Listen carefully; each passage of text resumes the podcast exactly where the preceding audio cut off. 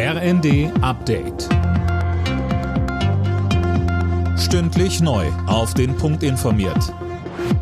Ich bin Dirk Jostes. Guten Tag.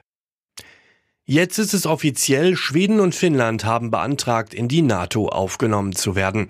Die Botschafter beider Länder haben am Morgen die Anträge an Generalsekretär Stoltenberg übergeben.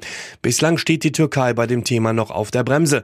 Verteidigungsministerin Lamprecht geht davon aus, dass sich Ankara umstimmen lässt. Sie sagte in der ARD, wenn Schweden und Finnland der NATO beitreten, dann bedeutet das, dass ganz starke Länder beitreten, mit denen wir auch schon in Übungen beispielsweise sehr gute Erfahrungen gemacht haben. Und es bedeutet eine Stärkung der EU, es bedeutet eine Stärkung der NATO. Und das ist das Argument, mit dem es zu überzeugen gilt. Wir sind, glaube ich, da in einer sehr guten Position.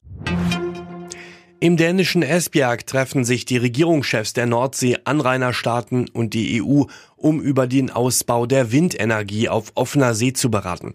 Kanzler Scholz und Wirtschaftsminister Habeck nehmen daran teil, ebenso die Regierungschefs von Belgien, den Niederlanden und Gastgeber Dänemark.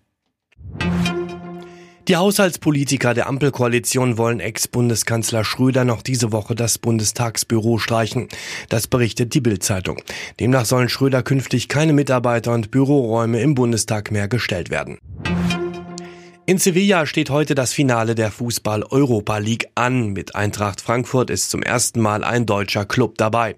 Gegner sind die Glasgow Rangers. Frankfurts Trainer Oliver Glasner sagte, Beide Mannschaften haben es sich absolut verdient, in diesem Finale zu stehen. Deswegen ähm, ja, brauchen wir auch absolute Top-Leistung, aber wir sind bereit für das Finale. Wir fühlen uns in einem super Zustand. Los geht's um 21 Uhr. Alle Nachrichten auf rnd.de